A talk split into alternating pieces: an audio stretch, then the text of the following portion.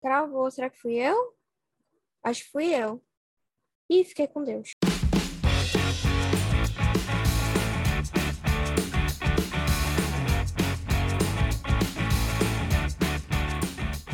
Oi, eu sou a Anne e eu tô aqui esperando meu dragão. Oi, gente, eu sou a Paloma e eu tô presa aqui em duas dimensões numa ventania maluca. Oi, eu sou a Cristiane e acabei de assustar uma pedra. Oi, eu sou a Vicky e eu tô perdida no personagem. Oi, eu sou a Lívia e eu sou Tim Volpe. Viva os animais. Eu sou a Ana Luísa e eu tô na biblioteca da Vila do Sol. Eu sou a Bia e eu sou Tim Trizal. Muito Por bom. favor. Bom, pessoal, hoje a gente está aqui reunido para falar sobre A Canção dos Desejos Esquecidos, que é o segundo livro da trilogia de Montecorp, da autora Natália Ávila. E a gente está super honrado de trazer ela para esse episódio, porque a Natália é a nossa inspiração na escrita, ela é a nossa mentora de escrita criativa, e é por causa dela que nós nos conhecemos estamos aqui hoje. Né?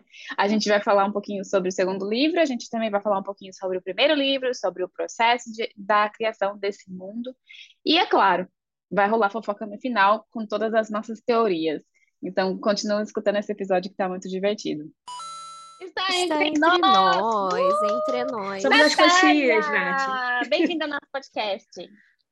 Estamos muito, Muito honrados de ter você aqui. Eu tô muito feliz também, cara, pelo convite. Fiquei feliz de ser um, um horário que dava também para poder participar. Tô amando ver o rostinho de vocês. Acho que o único defeito do podcast é que a gente não vê os sorrisos, sabe? Que, nossa, vocês são tão, tão lindos, sorridentes.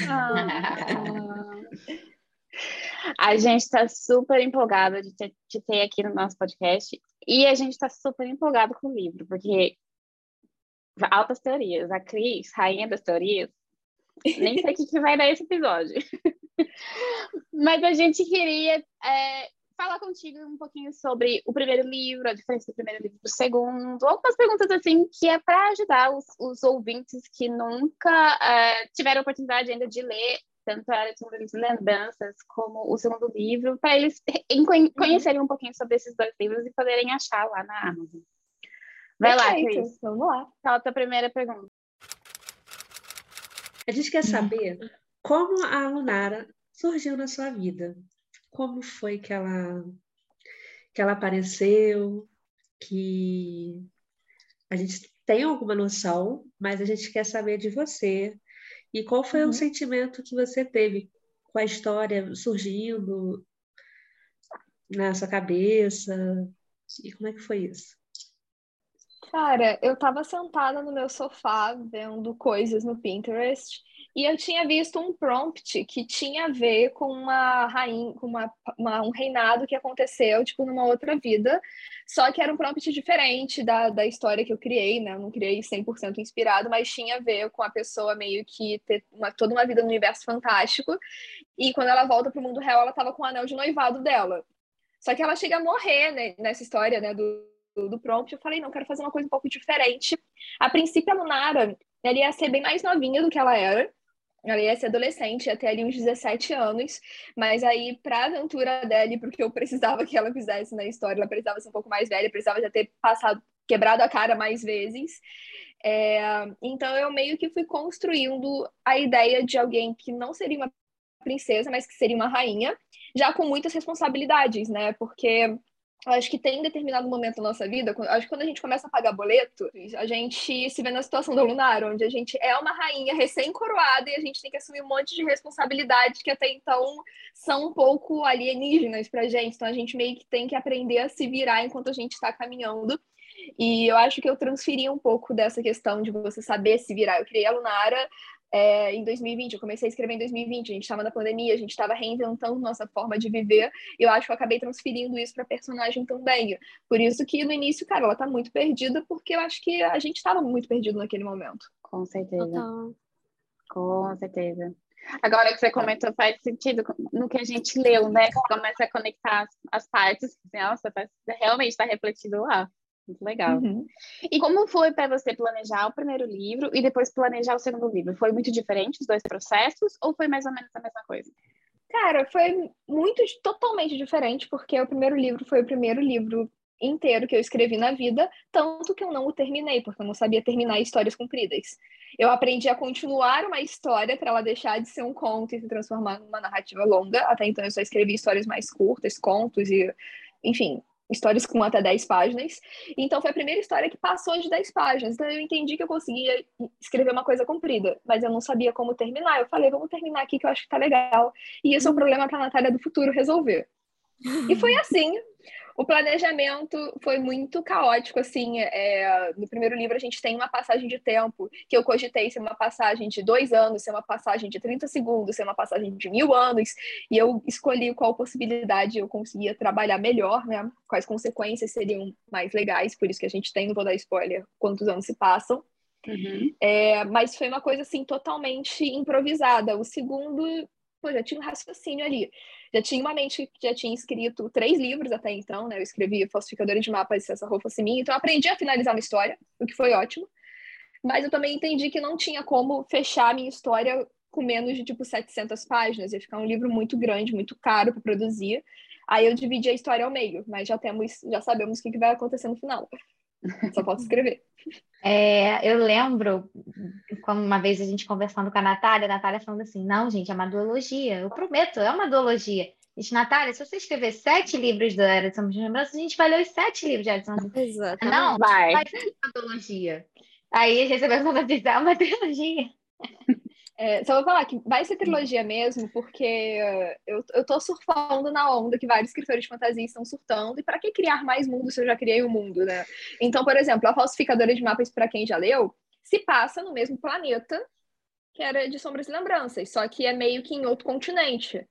Mas tem algumas menções, então, assim, ainda haverão menções, mesmo que terceiro, depois que o terceiro livro sair, a gente vai continuar ainda ouvindo falar desses personagens. Eu Vai não estava preparada para esse plot twist. Agora- Adorei. Vou ter que ler. Porque foi o único que eu não li até agora. Eu falei assim, agora vou ter que ler. Nossa, é Leia, muito leia. bom. É muito maravilhoso. É o duro que vocês ficam tudo escrevendo um monte de livro, daí eu tenho a minha lista de livro que só aumenta, minha querida, não dá? É os meus, escritores favoritos lançando livro, daí vocês tudo lançando livro, daí minha filha, eu trabalho, eu tenho que trabalhar, tenho que. Tem uma coisa que eu fiquei, que, é, que você falou que escreveu dois livros antes do segundo, no caso, da, da Uhum. trilogia, né? Do- e uma coisa que a gente queria saber é o que você aprendeu durante esses dois livros, além de ser finalizar uma história, que você utilizou Uhum. para escrever o segundo livro, né? É, alguma é, técnica, alguma forma de planejamento, o que, que você usou, assim, porque a gente viu que a escrita, a sua escrita no primeiro livro da Era de Sombras e Lembranças para esse pro Canção dos Sonhos Esquecidos, é isso? Dos É, Desejos casal dos Esquecidos.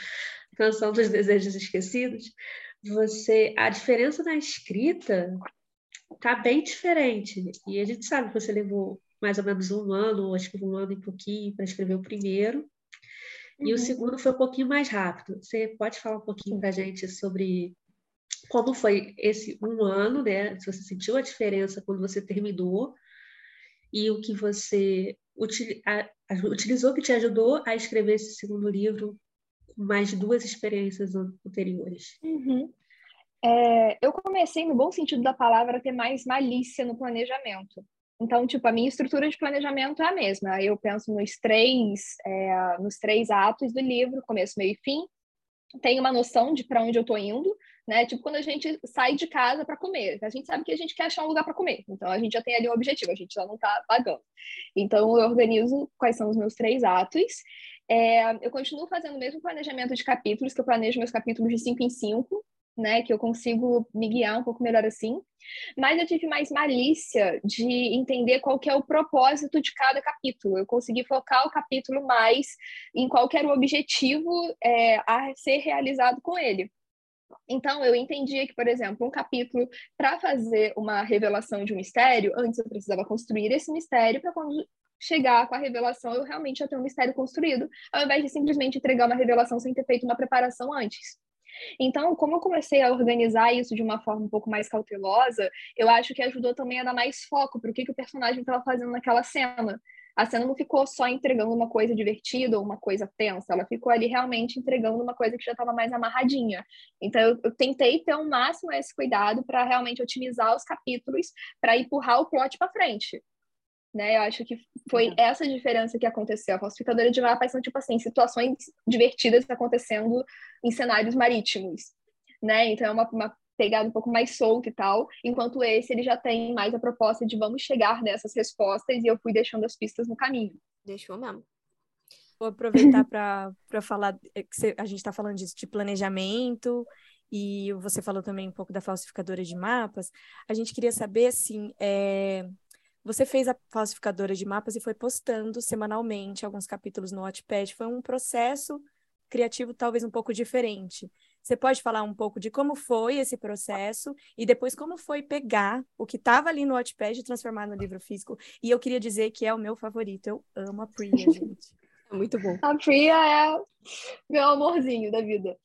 É...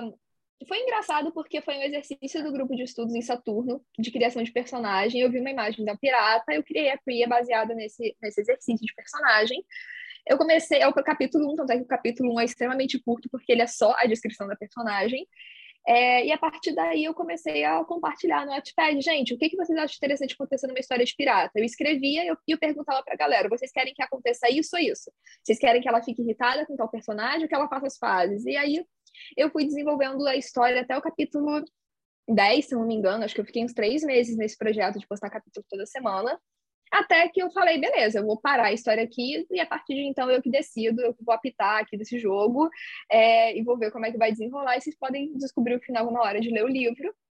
Então foi uma coisa assim muito aleatória no início que acontecia, porque foi meio que com a ajuda ali dos, dos universitários, foi um trabalho em equipe, mas eu gostei muito assim do resultado porque ele é meio que uma one shot de RPG né? Uma sessão de RPG onde a gente tem uma aventura, a gente tem um tesouro e a gente soluciona aquilo ali de uma forma direta, que eu acho que às vezes eu busco isso, pelo menos, quando eu tô lendo um livro de fantasia. Às vezes eu não quero uma saga que vai, caraca, me fazer ficar noites e noites acordadas para investir em box livro. Não, às vezes eu só quero uma aventura divertida.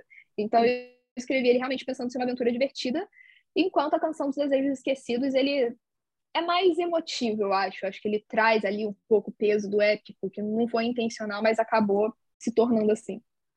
Nossa, eu achei ele tão assim maduro em relação a como expressar os sentimentos, sabe? Você sente a tensão da situação, assim. Aí agora, agora não consigo parar de ler, tenho que ver o que vai acontecer, sabe? Porque você sente a, a tensão do momento, a, a tensão entre os personagens. É, é perfeito, eu adorei esse livro. Nossa, tá assim, meu amorzinho. E tem um equilíbrio, né, de momentos tensos e que você quer arrancar os cabelos, mas tem momentos fofos em que você dá uma respirada, né? O famoso respiro, pra você não ficar sem ar é, o livro uhum. inteiro, né? É. Apesar de que os capítulos finais você quase precisa de o auxílio de uma bombinha de oxigênio, porque o negócio vai e você fica tipo... Emotional damage. Emotional, Emotional damage. Mas é, é legal esse conflito de sentimentos dos personagens que a gente vê bastante na, nessa, no segundo livro, né? Tem, é muito legal a gente ver, assim, o, o personagem tridimensional, não é aquela coisa é. chamada o bonzinho, o mal, o... Não, tem todo um conflito lá com todo mundo. É bem, bem gostoso de ir degustando assim, é. E, e, eu acho que os episódios, ah, os episódios, as cenas que tem a Zoe são sempre as mais leves e as mais divertidas. E ela entra com informação que é super relevante para a história, ao mesmo tempo que é uma coisa divertida e leve. Então, tipo, faz esse balanço super gostoso, assim. Ter atenção da, é. do, dos outros capítulos. Total. Assim, é o balanço perfeito a Zoe e a Molly estão ali para poder trazer a leveza que os outros personagens não têm como entregar para a história, por mais que elas também tenham ali as suas questões, né? Por mais que é, no terceiro livro a Molly vai ficar super preocupada com o que aconteceu com a casa dela, com a mãe de criação dela, então a gente vai ter esse peso vindo. É, a gente tem a questão também da ancestralidade da Zoe, que é uma coisa que eu quero muito trabalhar, porque eu acho que ela merece destaque, ela merece também, tipo, ter um lugar ali de protagonismo na própria história, eu quero trazer isso também. E acabou que todo mundo virou protagonista, virou uma eu, eu gosto de falar, todo mundo igual. Eu vou falar que tem uma pessoa aqui que não é fã da Molly, que tá é. intrigada com a Molly. E ela tá é. tentando botar essa pulga atrás de to... na orelha de cada uma daqui. Eu só tô aqui Olha, é para desmistificar isso? Pode, por favor. A Molly é um amorzinho, é isso? Ah. Podemos ficar em paz não, agora. É. Tenho 10 pulgas atrás da orelha com ela. Eu ficava, Cris, mas lê essa parte, olha essa parte aqui, eu tenho certeza. Não, a Molly, tadinha. O lance da Molly é que ela é aquela pessoa que meio que viveu presa em um lugar só e que ela meio que, tipo, quer conhecer o mundo. É... Só que, enfim, ela, ela tem essa questão assim, de, ser, de ser a viajante. Ela é tipo um Aragorn de saia, só que divertido, o Aragorn é meio sério. É. Então, ela vem realmente, o papel narrativo dela é ser uma guia no segundo livro. Eu precisava de alguém que soubesse um pouco mais da história do que está acontecendo naquele lugar, do que ia acontecer uhum. no tempo que não tinha ninguém andando por ali. Eu precisava de um personagem que pudesse ser o, o guia, a pessoa que vai conseguir uma boa estalagem para eles poderem ficar, que vai ser a pessoa que vai ter confiança para poder ter acesso às informações que a aluna precisava. Então, ela meio que veio com esse papel. Né, de ser tipo uma exploradora que sabe do mundo lá fora, sabe da parte de dentro, e ela meio que tá ali, e ela com a Zoe é tipo, Ai, é jujubas e confetes. É muito uhum. bom. Eu adoro que ela fica dando em cima dela e a Zoe não percebe. eu vou dizer que parece um pouco meu relacionamento com meu namorado, sabe? Que no começo, meu filho só faltava levantar o cartaz assim, assim, tô querendo te pegar. E eu... Nem tchum. Me identifico. Eu também. É, eu queria perguntar era na questão do, dos personagens, como é que foi escrever na voz de cada personagem diferente. Porque Boa. cada capítulo você consegue ver que é aquele personagem ali que tá, tá falando. E, e assim, isso é difícil. É difícil não ficar todo mundo parecendo a mesma pessoa. Total. Ou ficar parecendo o mesmo o, o, o autor ali em seis versões diferentes. Uhum. Então, foi desesperador. Eu quase marquei a consulta com o psiquiatra, que estava rolando um fragmentado aqui dentro de mim. Não recomendo para ninguém. Socorro, Deus. Amém. De novo, cara, eles estavam com a voz bem parecida no início. Quando eu comecei a, tipo, destrinchar, eles estavam ficando parecido. Para mim, estava ficando muito parecido. Então, eu precisei pensar de forma maliciosa, de novo, no que, que eu podia trazer de identidade textual, porque a gente não tem tanto tom de voz na escrita, né? A gente pode até dizer que a pessoa levantou a voz, gritou, sussurrou, mas a gente não tem essa presença oral tão forte. É, então, eu pensei que tipo de recurso narrativo podia dar uma personalidade. A Eleanor, ela é muito invadida por pensamentos intrusos. Era então, eu me inspirei eu em Estilhaça-me, porque os, as paradas que estão riscadas é justamente pensamento intruso que a gente tem e a gente ignora. Então eu falei, cara, eu vou trazer para Eleanor é, esses pensamentos porque ela tá com esse conflito. E eu acho que vai trazer uma cumplicidade legal. É... Eu vou falar que quando você. Desculpa interromper, mas eu ia falar, falar, quando você mandou os, os arquivos para gente, né? E tinha falado que ainda não estava revisto nem nada. Eu conversando com a Paloma, assim, quando eu li, eu li como se fosse, tipo assim, você fez uma correção. É. Mas aí eu conversando com a Paloma, a Paloma, não, é só no capítulo da, Ele, da Eleanor. Aí eu disse, não, não é possível. Aí eu fui ler. Aí eu sei, é verdade. Aí, você, aí eu lembrei logo do Estilhaça-me. Assim, pode ser que ela tenha se inspirado e tal. E aí vem assim, né? É. A Cris e a Paloma estão parecendo fã de Taylor Swift, sabe? Que é só a bicha tocar uma foto lá que todo mundo começa todas as teorias. Cara, é, é verdade. Não, mas tem coisas que eu não falei, não. Porque eu não quero que, se for, se for o que eu penso, é, eu não quero influenciar para que seja mudado. Porque eu gostaria de ler o que aconteceu. então, eu prefiro quebrar minha cara e não tá, do que falar e ah, ia ser isso. E aí, Mas eu vou mudar agora que você descobriu. É, tipo... George Martin, George Martin. George Martin, nossa. É, aí deixa eu ver a Zoe, ela é tagarela. Então, tipo assim, ela, eu me inspirei numa amiga minha, que uma amiga minha que ela me manda áudio no WhatsApp. Inclusive, Elisa, beijo pra Elisa, se você estiver ouvindo, que ela tá lá na Escócia agora. É, é uma amiga minha que ela me manda áudio no WhatsApp e ela, na mesma frase que ela está conversando comigo, ela também está conversando com outras pessoas. E ela não muda nem a entonação para poder falar com as pessoas que estão em volta dela. Até eu me tocar que ela não está falando comigo, tipo assim, ela segue o fluxo de pensamento, mas é para fora. Não é que nem a Leonor que traz o pensamento para dentro e ignora. Ela é realmente uma pessoa que ela começa a pensar coisas muito aleatórias. Então eu trouxe isso para Zoe. Pode ter tido algumas frases que ficaram um pouco confusas quando ela fala da noite. Noite é a égua, noite é o, é o fenômeno noite. E ela meio que É fica maravilhoso divagando isso. sobre isso. A Luna é super nostálgica, então, tipo assim, a Luna já era quem tava narrando tudo, então não tive muita dificuldade para continuar a voz dela. O Dex, ele é meio. Eu trouxe para ele os conflitos que ele tinha do passado, que a gente ainda não conhecia. Então, não é nem que ele tenha uma voz própria, mas, tipo assim, eu acho que o estilo de narração dele é muito parecido com o da Luna, mas o que ele compartilha com o leitor é sobre a infância dele, é sobre as paradas que ele viveu, é sobre aquilo que ele gostaria realmente de estar fazendo. Então, a gente conhece um pouco mais dele, da percepção dele do mundo. Sim. O Blaze, ele. É um malandro carioca. Ele é um É malandro carioca. carioca, totalmente. 100%. Foi Quem, quem conhece sabe. Cara, foi o mais difícil de todos de escrever, porque ao passo que ele é um personagem que ele tá com uma questão de que de identidade, eu não tinha como revelar muita coisa e- dele sobre ele para não entregar muita coisa pro leitor, para poder ter algum nível de suspense. Mas a última frase do livro é a minha favorita. Eu gosto muito daquela frase, porque ela entrega e não entrega. Aí, enfim. E é sobre isso. Falando de Eu- Eu vou frase, falar que eu não tava esperando o que acontece lá na torre, porque eu achei que ele só fosse o herdeiro, mas daí. Surpresa. mas qual foi a- essa é a sua frase favorita do, do livro 2? Mas e do livro 1? Um? Qual que é a sua favorita? Você lembra? Não lembro. Deixa eu pegar ele aqui.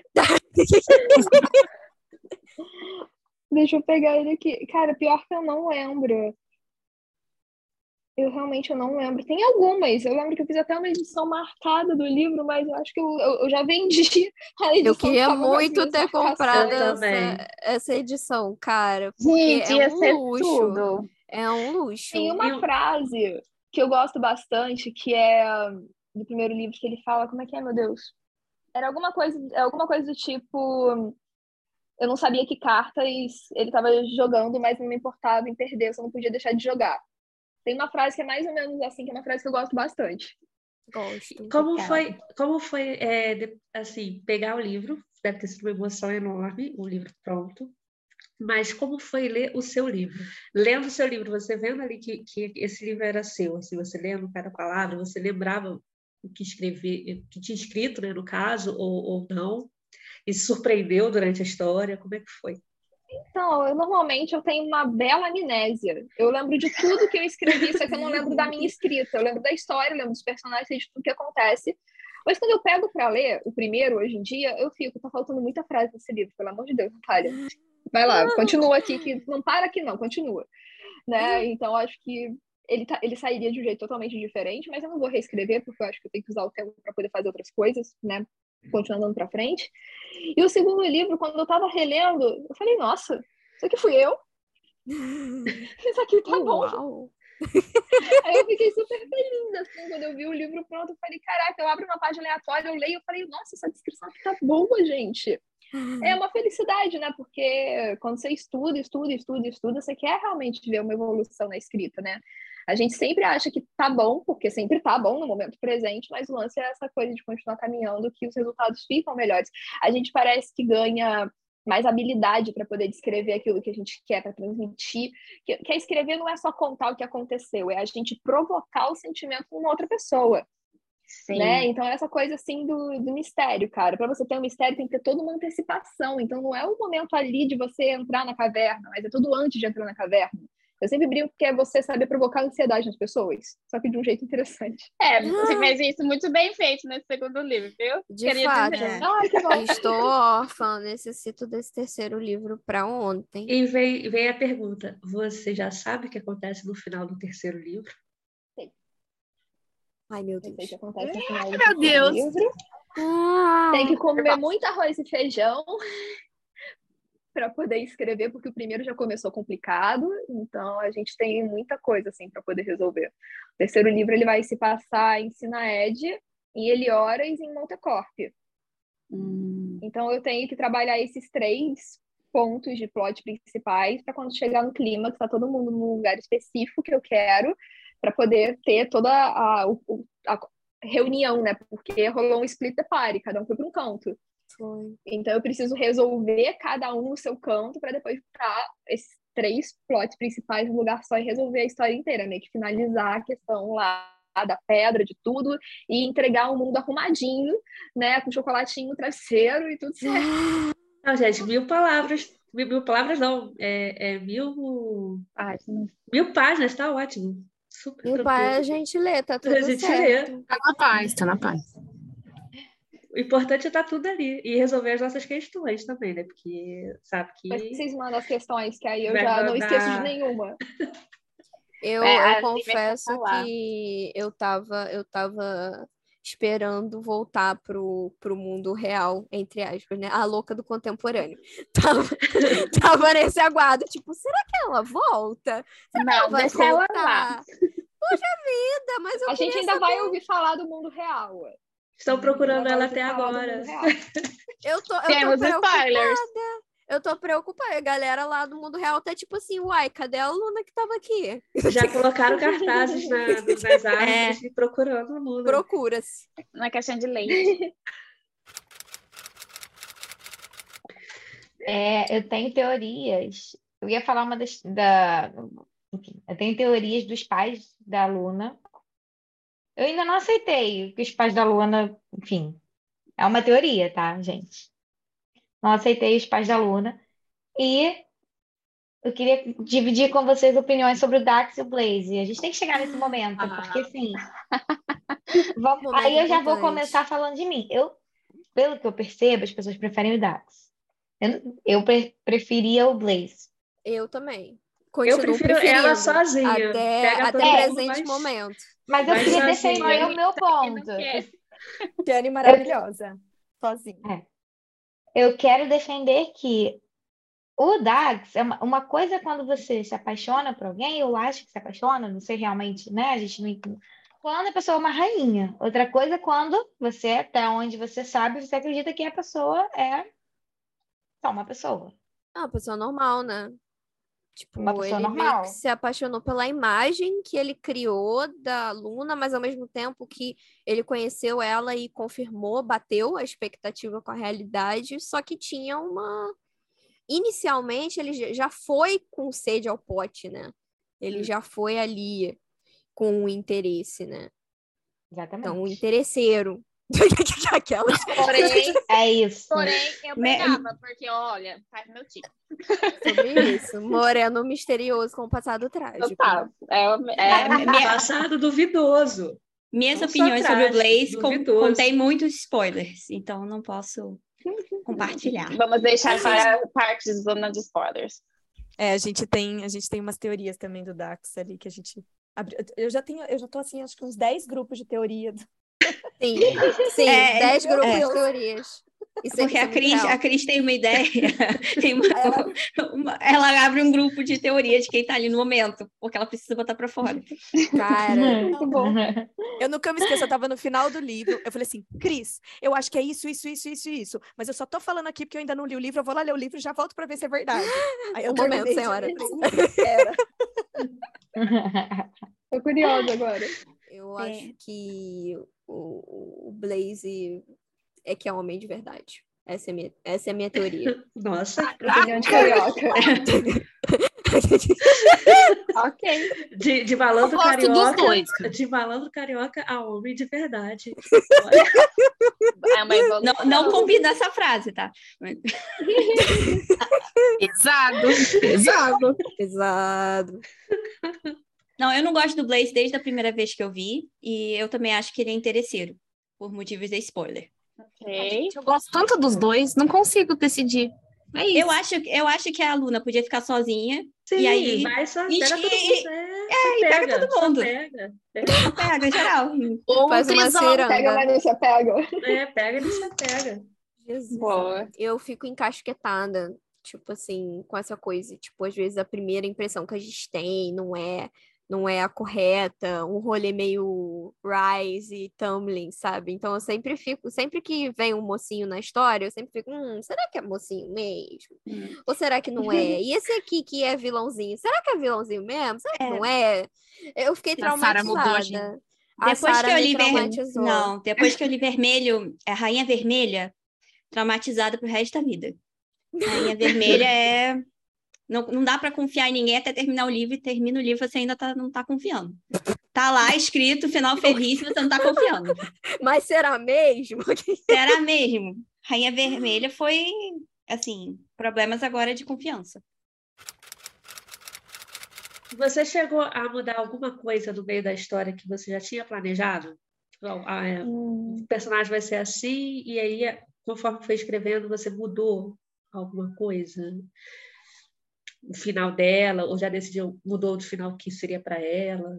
Na verdade, eu acho que eu até adiciono, conversando com a gente, conversando com, com, todo mundo, vendo os comentários na internet, você mudou também? Cara, eu já mudei algumas coisas, tipo assim, eu, eu tava muito em dúvida de quem seria o Blaze, tipo assim, revelar o mistério dele, eu, eu também tava em dúvida entre que tá todo mundo em dúvida. E aí eu pensei, qual que vai me dar, tipo assim, mais pano legal para poder continuar tecendo essa história no próximo livro, né? Qual que pode me trazer uma parada mais bacana. É... E daí eu pensei também, falei, caraca, tem dragão na capa do livro eu preciso de um dragão, tipo, existente aqui, vai Game of Thrones, sabe? Tipo, cadê os dragões voando no céu, sabe? Eu achei que, eu comecei a achar que meu próprio livro estava uma propaganda enganosa. Eu tô aqui falando que tem uma história de dragão, cadê o dragão? Aí eu falei, beleza, vamos resolver isso de uma forma eficiente. Aí eu gostei de, de, como ficou e isso me fez alterar também algumas coisinhas na história da Luna, mas enfim, tudo para no final das contas, quando o quebra-cabeça fechar, tá uma figura bonita, sabe? Não colocar o rabo no lugar do olho do cavalo. Hum. Uma coisa assim. que eu fiquei na dúvida, assim, você é mencionado no livro que o dragão, acho que no primeiro também, que o dragão não era daquela dimensão. Você vai falar em algum momento de qual dimensão o dragão era? Ou isso não aparece é. em momento algum? Isso não aparece, acho que nem vai aparecer, porque não está nos registros do que a galera consegue meio que ter acesso para conhecer. Eu acho que eu gosto muito de histórias de origem do mundo, então eu acho muito legal a gente ter meio que essa concepção de que existiam seres aqui, um pouco eram os deuses astronautas, mas no caso eram os deuses dragões e uhum. algumas outras coisas.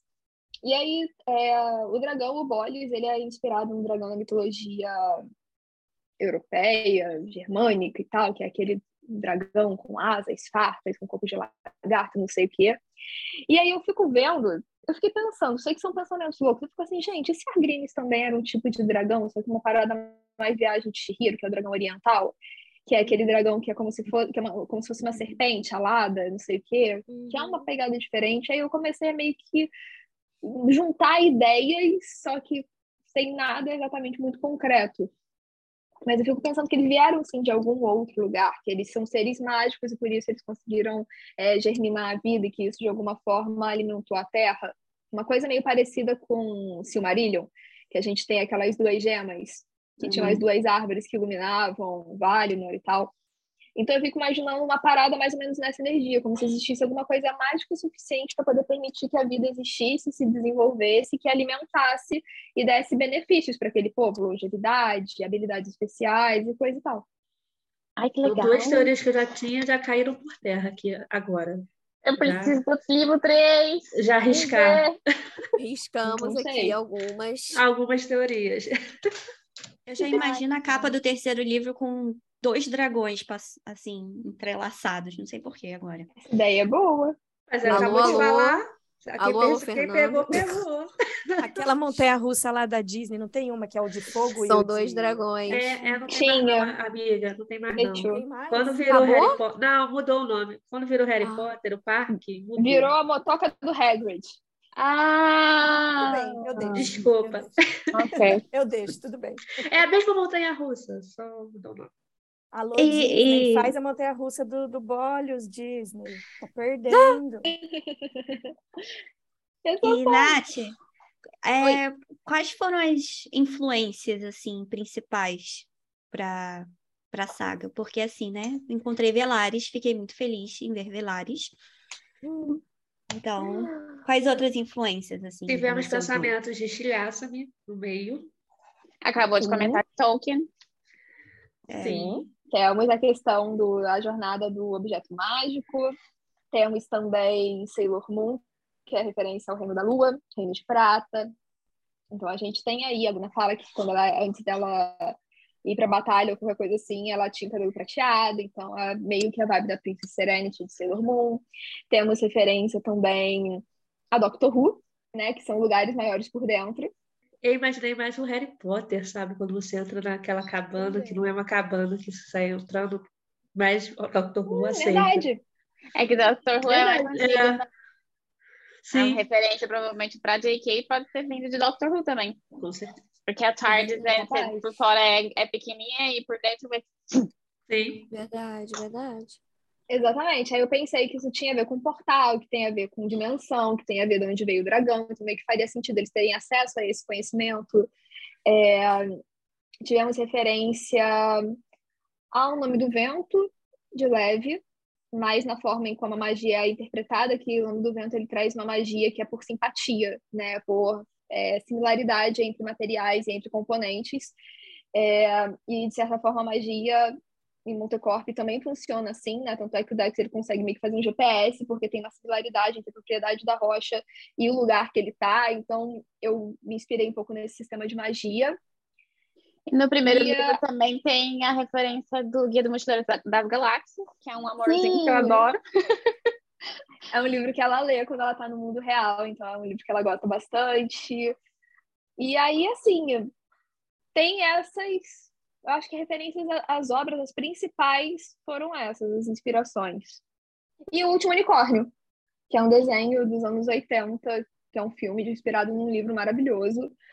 E fala sobre também essa jornada de ser um unicórnio solitário buscando pelos outros unicórnios, andando E pela eles Terra. Eles voltam? E ele é lindo.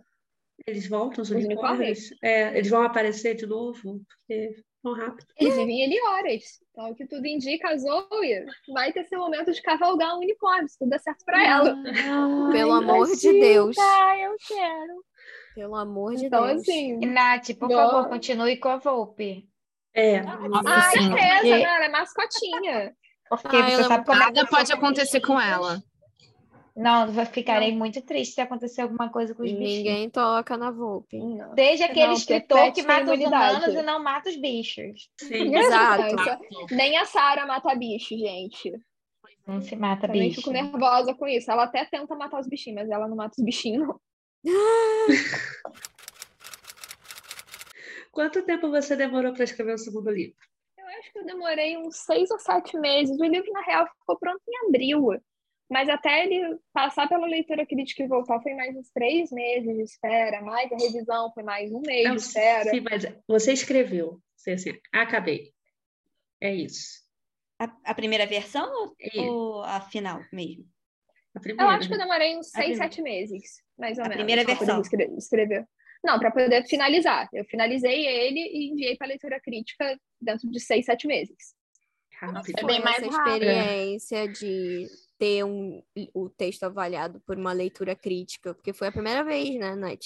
Foi, foi a primeira vez que teve, houve orçamento para isso. Né? Realmente é um serviço que ele não é barato, Não, mas não mesmo. foi bastante legal, porque é, o leitor não me conhecia, não conhecia meu trabalho, então ele me deu uma avaliação totalmente imparcial e ele apontou que ele percebeu várias referências do tipo Disney, do tipo, ele apontou vários potenciais e várias. e falou muito bem da história, no sentido, tipo assim, eu consegui despertar o que eu queria despertar.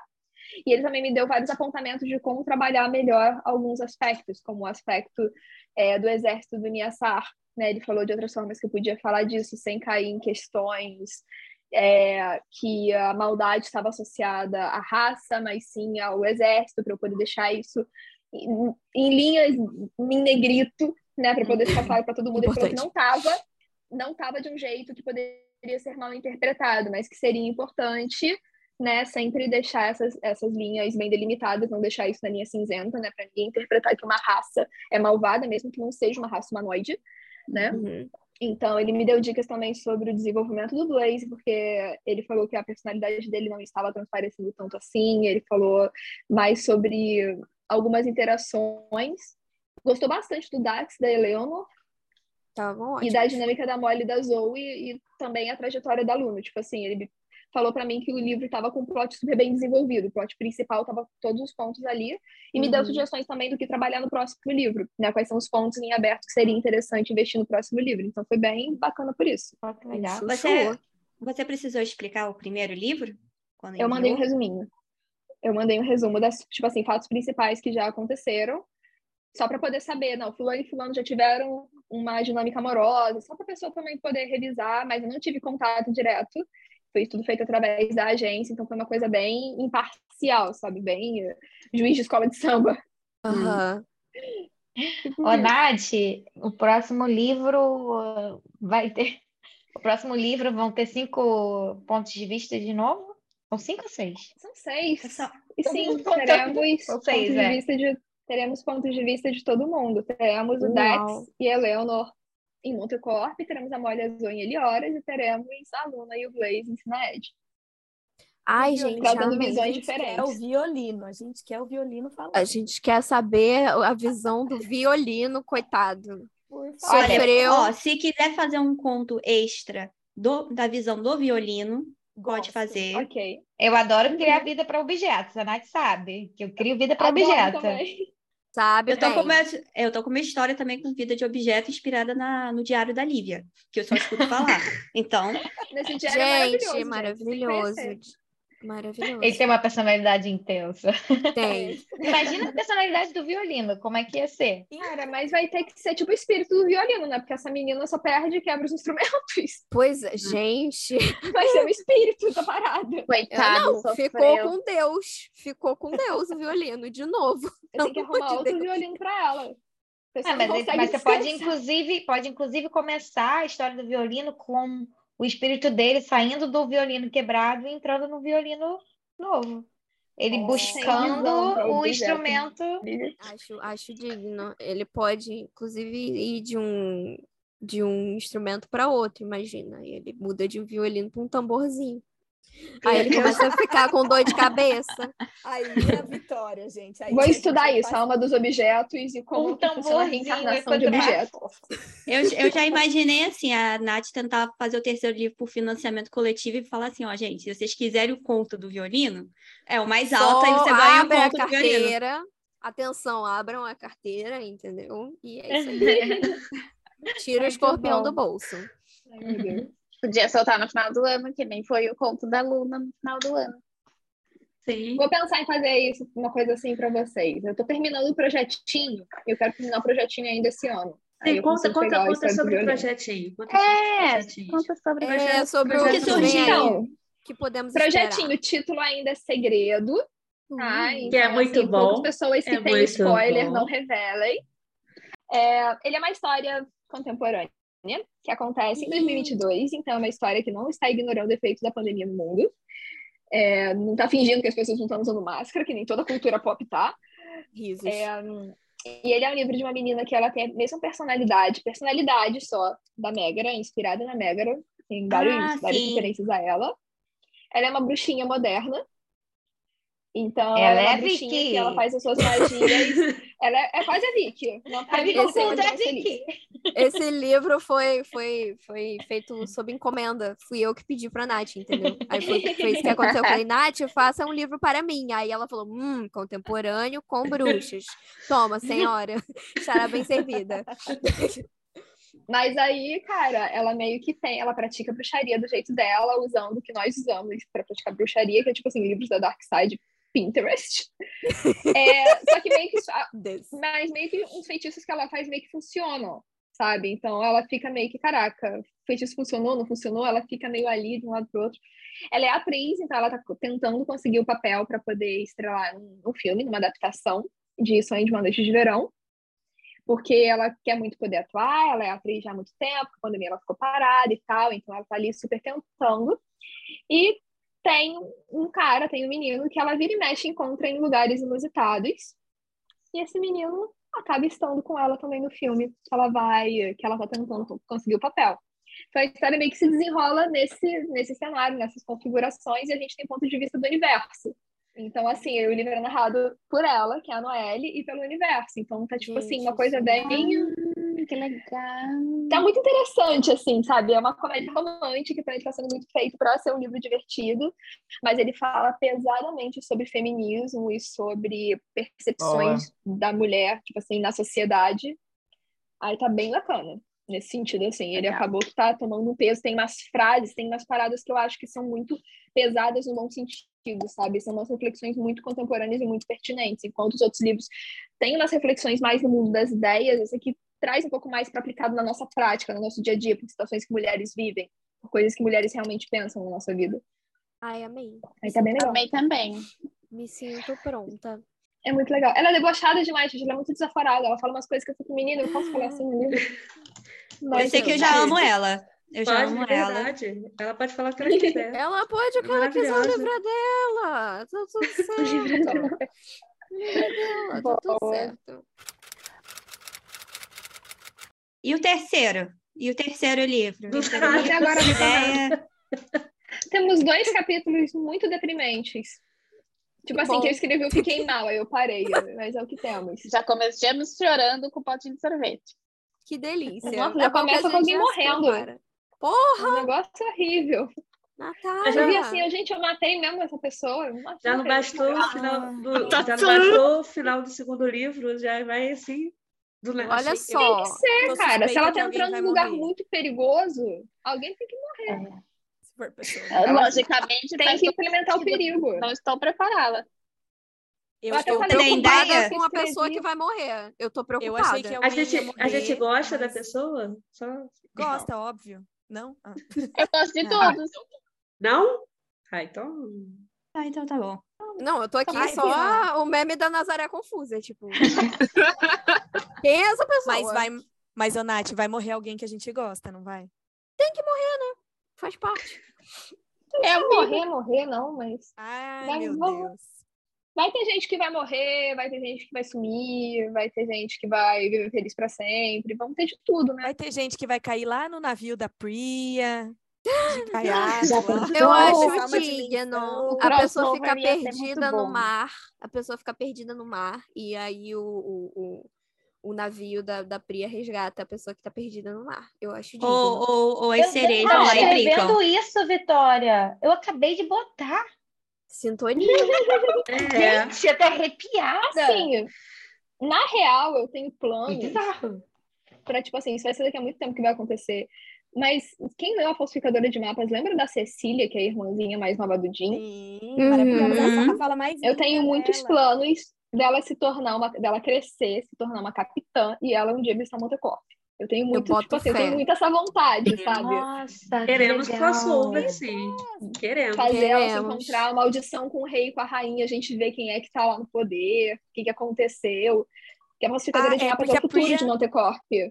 Ah, isso que eu ia perguntar. Priya é mais no pro futuro. futuro, né? Tá. É mais Ai, pro gente, futuro. que Eles ainda não têm tudo! navegação instalada nesse mundo, porque como é que eles não teriam ficado presos em Montecorp se eles tivessem tecnologia de navio.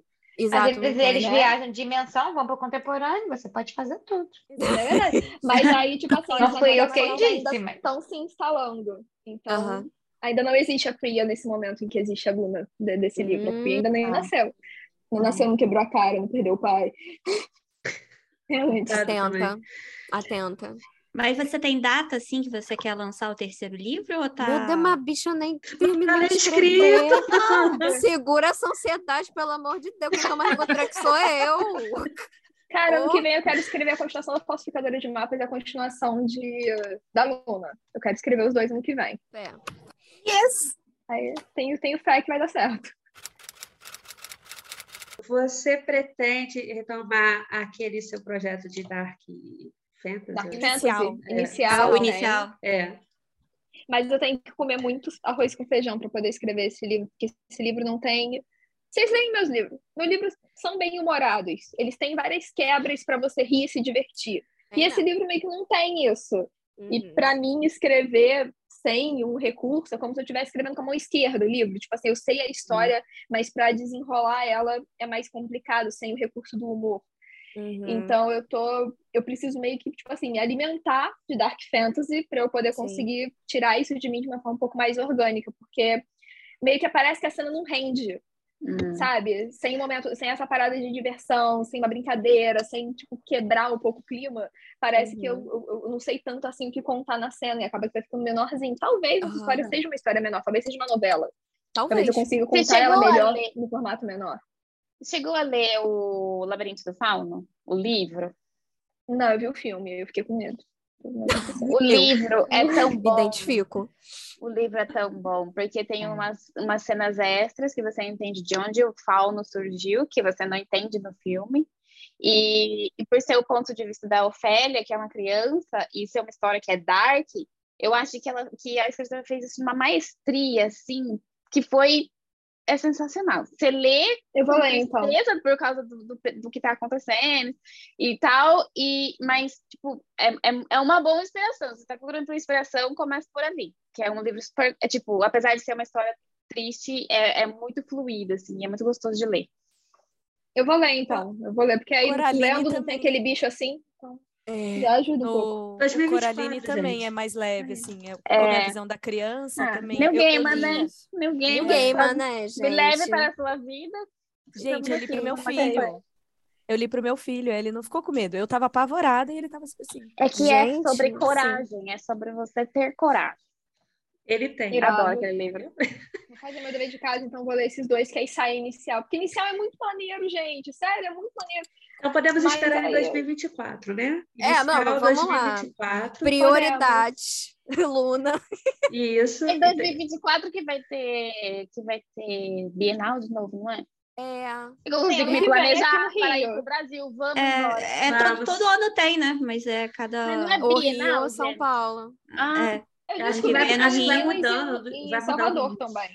Uau. Tem em outros Minas estados. também. Em Minas também tem. É, eu só sei que são eu quero São ir numa Paulo. Bienal e achar vocês. Então, vocês façam favor de, de me encontrar quando eu for pro Brasil. Muito obrigada. Sim, senhora. Sim, senhora. Tem um monte de vem tem evento literário aqui em Portugal, só Ah, lá. avisar. Paga passagem, então, pra Lisboa. É que é um pouquinho mais complicado chegar até aí do que chegar Aí, em eu São eu não vou Paulo. convidar vocês para vir para Suécia, porque ninguém quer vir para Suécia mesmo. Faz cinco anos que eu tô aqui e ninguém veio. Então, também agora não vai vir. Mas você tá, mas você tá de mudança. Agora não adianta mais, por isso mesmo. É. Agora já era.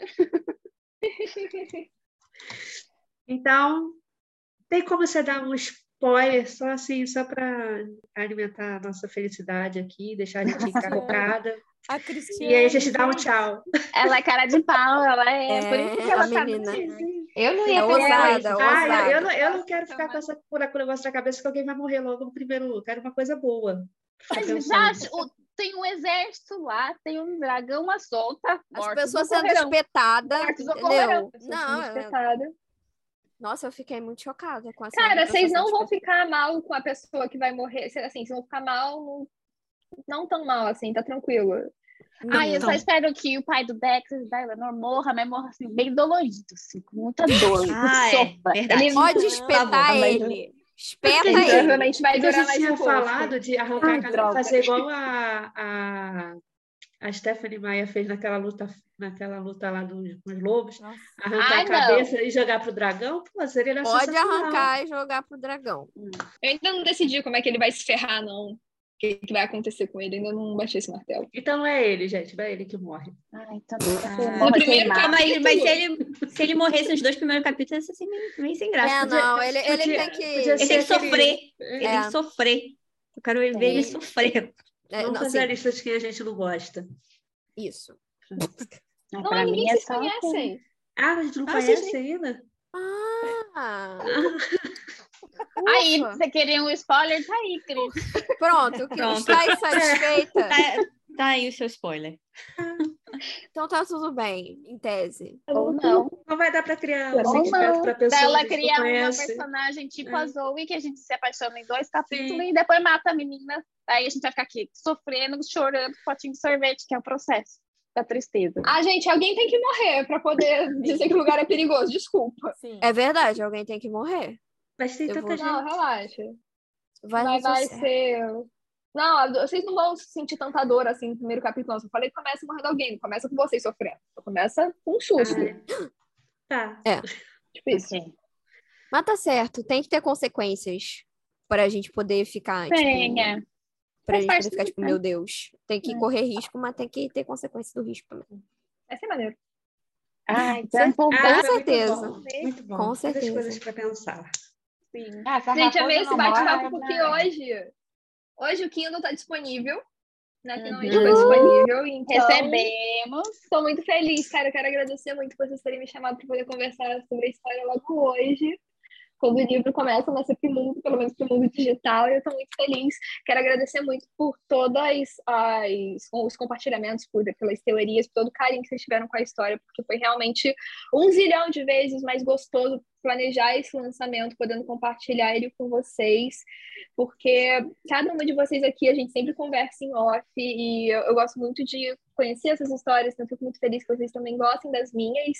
E essa troca foi maravilhosa, de verdade. Eu queria muito Vamos poder retribuir foto, assim. a todo mundo. É, Nath, agora ele- a capa por estar aqui com a gente. A gente tá. a você sabe que a gente é sua fã, a gente está super empolgada com todos os seus livros, com as suas histórias, e a gente aprende muito do- da, da sua escrita e do seu processo. A gente aprende muito para aplicar nas nossas histórias também. E, tipo, foi muito, muito gostoso ter você com a gente. Especialmente uma vamos- pra mim, tá sendo muito especial, porque, tipo, pra mim acho que tá sendo um pouquinho mais especial, porque é, mesmo participando do grupo de estudos, eu sempre assisto só aula gravada, nunca tenho ali o contato ao vivo, então é a primeira vez que eu tô tendo contato com a Nath ao vivo, assim, nesses, nesses dois anos que a gente, que, que eu descobri o universo de Saturno, e tá sendo muito legal. Obrigada mesmo por estar aqui. A A gente gente tá quer muito fazer uma feliz observação. por você. Todo mundo aqui é aluna da Nath, tá? Então, para quem está ouvindo o podcast, todo mundo aqui é aluna dela. A gente recomenda muito os cursos dela. Ela tem vários Sim. cursos, Magia do Verbo, grupo de estudos, tem mentoria individual, tem a fórmula de escrita fantástica. Tem para todos os gostos. Tem tudo. Tem, Tem tem. tudo. E aqui, ó, estamos aqui fazendo propaganda, porque é muito bom mesmo. A gente tem, tem muito conteúdo, muita coisa boa. Selo de aprovação das coxinhas. Cara, vocês são demais. Muito obrigada, de coração. Ah, obrigada a você, Nath. Um bom descanso. Beijo. Bom descanso, bom final de semana. Obrigada para vocês também. Tchau, tchau. Tchau. É isso, gente. Foi ótimo. É, sorte. conseguimos. Gente, não é o Caleb, nem a Eleanor que morre. Agora é o tristeza. spoiler. Vamos, gente, a teoria que eu quero saber. Não, Que mas é tristeza. sim, é ele sim que morre. A Nath, a Nath enganou a gente, vai ser ele. Não, mas eu vai acho que não, ser. É, eu, eu, eu É. acho que não vai morrer agora no, no primeiro capítulo. É. Não, Foi- foi- não. foi muito ser. frente. Que Ai, vai morrer, pensou é- pessoa aleatória. Já Gente, pensou já se a Leonor faz o pai dela sofrer assim? Sabe como? Sim. Não, mas, mas, mas, Ela mas aí ia ser mandar fácil demais. Ela não ia botar no primeiro capítulo mesmo. Isso, Ela isso é vai muito... mandar o Caleb pro Brasil aqui do Bolsonaro, gente. pra ele Ah. Ah, Nossa, aí é foda. É esse é o sofrimento. Eu É acho, gente, que todo mundo, eu acho que todo mundo que estava no contemporâneo também existe ali. Só que ela só A viu o Lívia- Blaze. A Lívia influenciada pelo podcast que eu mandei ontem, né, Lívia? Entendi. Então, e- e- esse negócio aí que a Lívia falou, por, por isso que eu fico um pé atrás com o Blaze. Porque eu acho que ele sabia que era o Bollius o tempo inteiro. Eu, Então, ele já se Eu acho que não. Ah. Eu acho que ele não sabe. Quando ele voltou, ele não sabia. Eu acho que quando ele estava lá no mundo, como a gente já conversou, a pedra deve ter alguma coisa, alguma influência que faz ele ser sempre atraído para essa pedra. É, eu acho que é uma Mas coisa sabe é o que eu acho? Porque tem uma frase no livro, no 2, que fala isso, que ele fala, que, mais ou menos, que ele sente uma, a falta de uma, como se fosse uma pedra no peito. Tipo, É. daí ela já entregou ali, entendeu? Que era ele. Mas sabe a parte que eles estão ali naquela dimensão que é um portal? Uhum. Mas, Vila da, do Sol, né? é, Sim. quando eles estão ali, eu achei que a maneira que o Blaze fala com a Luna tão diferente de como ele fala no restante dos livros, tanto no primeiro quanto no começo desse primeiro livro, é como se ele fosse, como se ele estivesse colocando para fora uma personalidade ali que está escondida, sabe? É.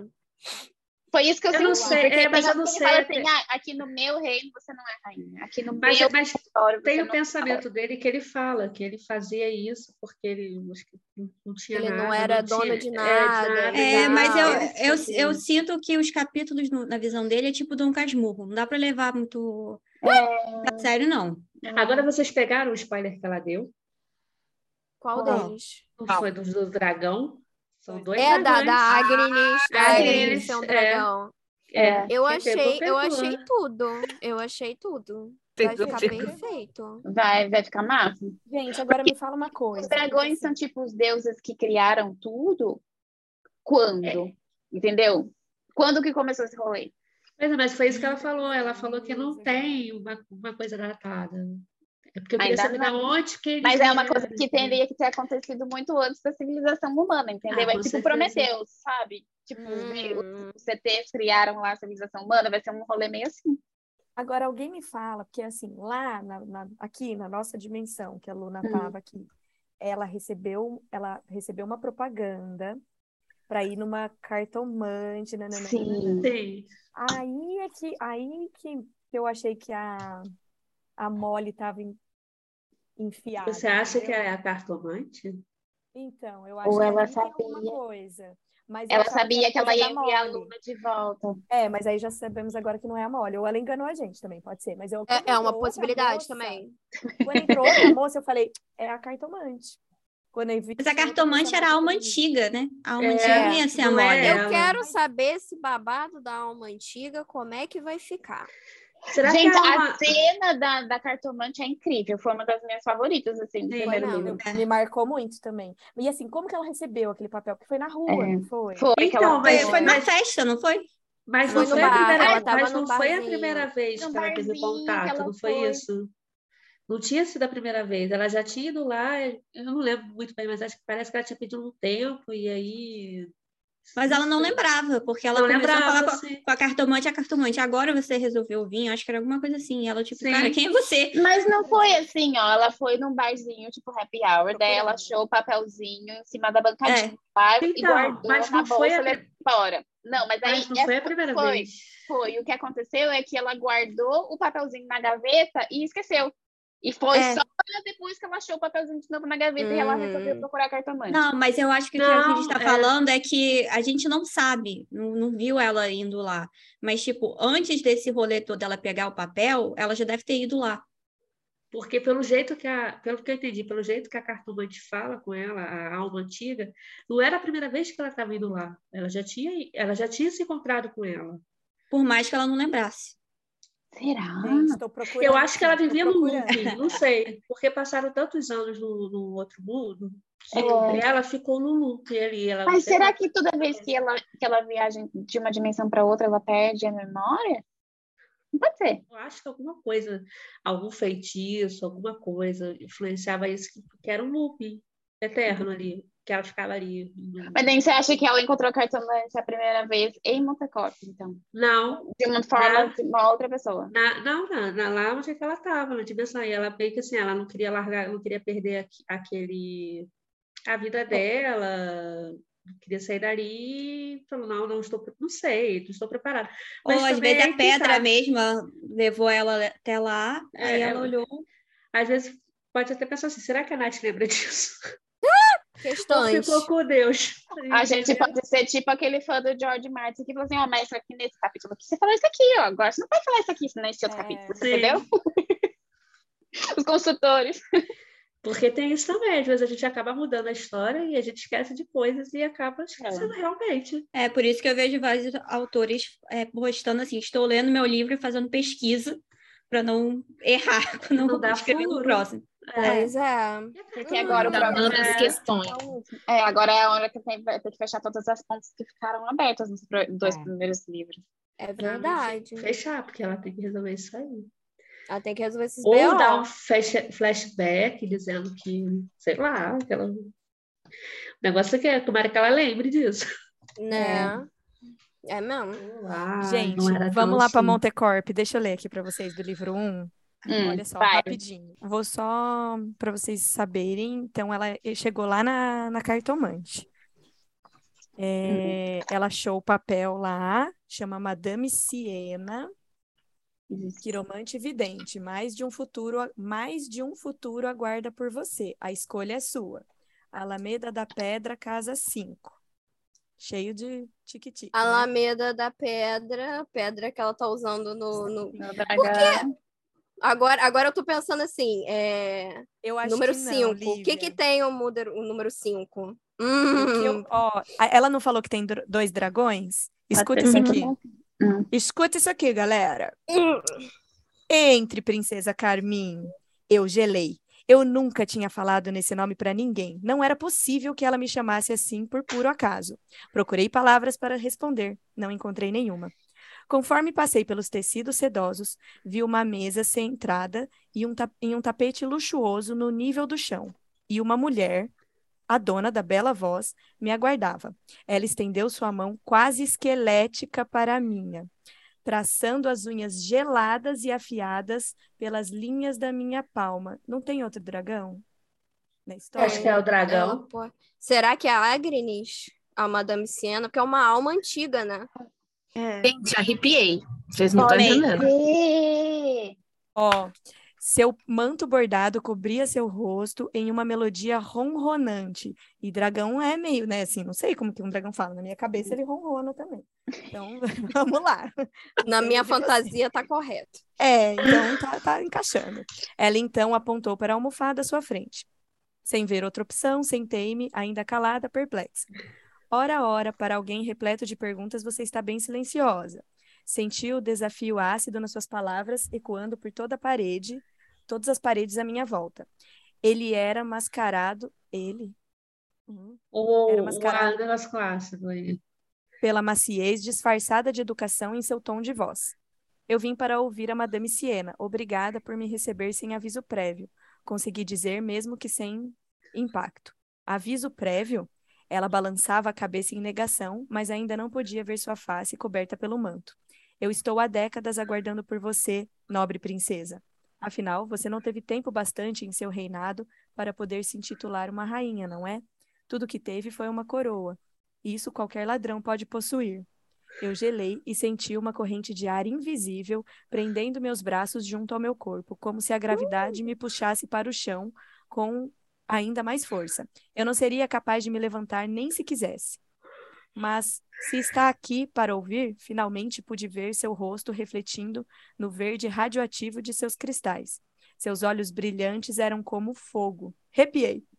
E seu rosto provavelmente foi belo um dia, mas agora estava esquálido e opaco. É isso que você fará, pequena ladra. Ladra? Eu não roubei nada. Deve haver algum engano. Senti mais uma das correntes de ar, igual tá aqui atrás de mim, né? Ladra! Sua voz ressoou irada nas paredes e dentro do meu próprio corpo. Enfim, gente. Eu acho que é aí. Ah, peraí. Eu não sei se é a Agnes porque, por causa dos olhos de fogo. Será que não é alguma criatura de Sinaed? Então, Tô aqui ó. reflexiva. Será e que ainda chamou ela de ladra? Então, é. será que não existe uma treta entre os dois uh, dragões? Eu acho que eles eram, eu acho que eles se amavam e tretaram em algum momento aí, cada um foi para um canto. Oh, capaz. Vai ver, ela coisas... pensa que a pedra é do Bolius, mas na verdade é do outro dragão. É, não, ó, aqui tá falando assim, ó. É, há certas coisas, princesa, que não pertencem a você, não pertencem à linha dos Montecorp. Agraciadas pela tola da Agrines, então, ainda é. quiseram colocar as mãos na pedra de fogo. Vidas foram perdidas graças à ganância que corre em seu sangue, mas a verdade, percebi a mesma sedução gentil na entonação. É que Princesa Carmin é um apelido bastante apropriado para alguém que tem a preciosa paz. Ela cuspiu ao pronunciar a palavra, banhada na vida dos inimigos. Me diga então, princesa, é assim que vocês regam seu precioso carvalho de prata? Tudo.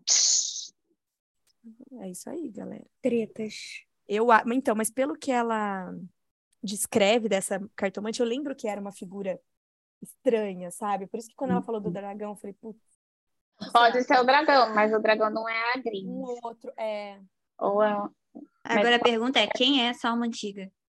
Porque ela também fala de alma antiga dentro do Monte Corp, né?